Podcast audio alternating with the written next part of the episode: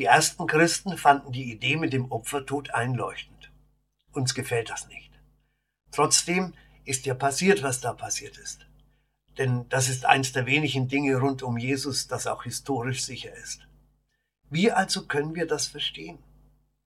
Nun, wir sagen, in Jesus kommt Gott zu uns.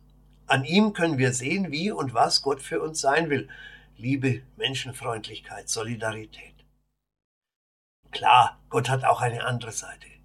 Er oder sie, das ist egal, ist nicht einfach das liebe Jesulein, sondern eben auch Herr des Universums und deswegen viel zu groß für uns. Aber das geht uns eigentlich nichts an sondern so wie Gott in Jesus von Nazareth zur Welt gekommen ist, so wie er da gelebt hat und wie er Mensch geblieben ist, auch im Leiden, so sollen wir Gott kennenlernen. Und dazu gehört auch, dass er erduldet, was wir Menschen einander antun, bis zum bitteren Ende. Aber es ist ja gar nicht das Ende. Und das wieder gibt uns Hoffnung darauf, dass die Gewalt irgendwann eben doch ein Ende haben wird, auch die, die wir einander antun.